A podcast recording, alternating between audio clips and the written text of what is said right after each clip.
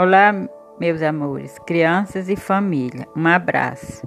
Quero aqui comentar sobre a importância da leitura para os pequenos, pois toda criança tem direitos a ouvir história. Escolha uma, um livro interessante com belas ilustrações.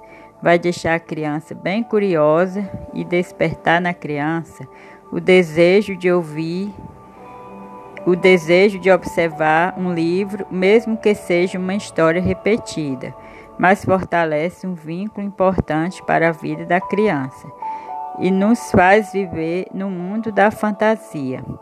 Quero aqui parabenizar as famílias e não se esqueçam de ler para seus filhos.